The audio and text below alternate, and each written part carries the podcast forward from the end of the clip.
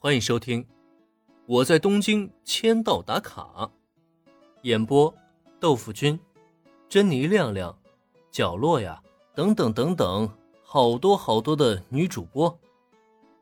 拍摄完成，这人类一脸蠢样。林和冲野洋子之间仅仅只有两小时的交集，期间呢，两人也没有进行多少对话。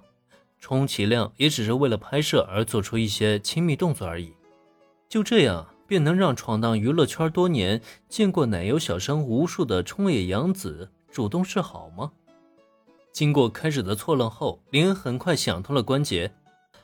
冲野洋子这波示好，除了林恩的颜值很能打，一旦进入娱乐圈必定前途无量之外，最重要的一点恐怕还是在他这个社长的身份上面。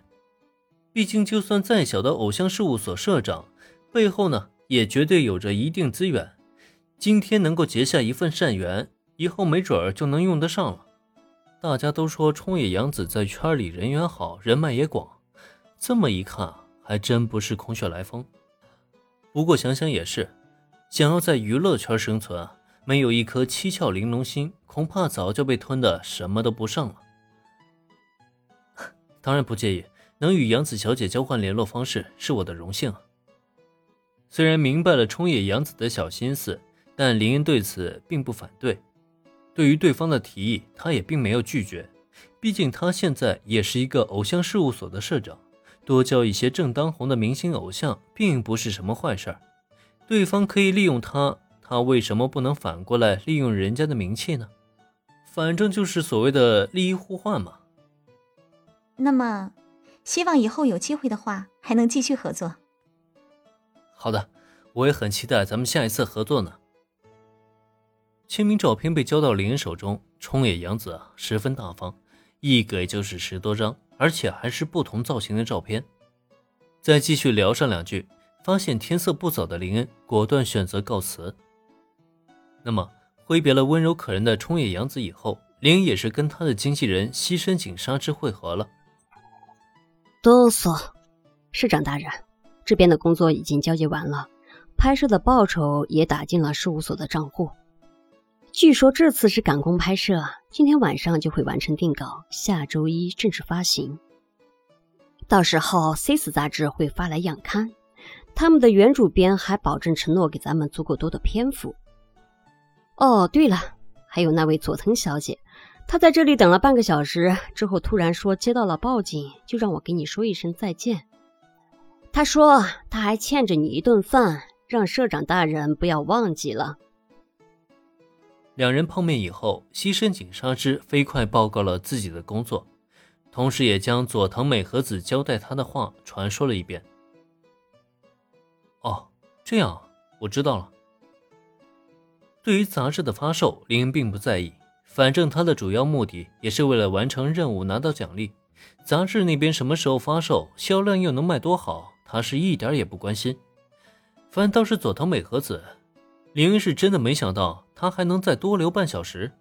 怎么瞧他这意思，要是没有工作的话，他还会一直等下去。他想干嘛呀？是尽快还自己一顿饭吗？好了，今天工作到此为止了，辛苦了。你是怎么来的？需要我送你回去吗？点头表示自己已经知道以后，林英又顺嘴问了一句：“毕竟不管怎么说，西深井纱织也是个女孩嘛。天色已然不早，作为男人呢，送人家一程也不是什么大事儿。”不必了，市长大人，我是开车来的。阿里亚多古兹亚伊马斯，市长大人的工作也辛苦了，请赶快回去好好休息吧。听到美少年社长要送自己回家，西山井纱织简直鼻血都快流出来了。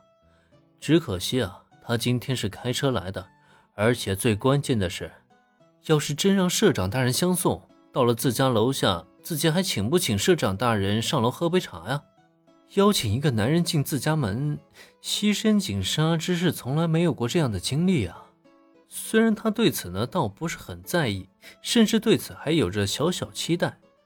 可一想到家里那情况吧，哎，算了。要是被社长大人知道他的真面目啊，恐怕第一时间会被辞退了吧。所以呢，即使很遗憾，这个时候也只能婉拒了。不过，没有美少年社长送回家，他今天也是有不少收获。在他的手机里，已经存有不少今天在现场悄悄拍摄的私密画面，有社长大人单人的，也有社长大人与冲野洋子小姐的合影。他想着，等赶回家以后，一定要尽快整理成册，并且打印出来，要不然就打印一张超大尺寸的，摆放在客厅里。林恩完全不知道自己身边的西深井纱织已经渐渐朝着变态发展了。见对方没打算让自己相送，他也没再坚持，叮嘱完对方回家小心以后，便开着车一路返回了菠萝咖啡店。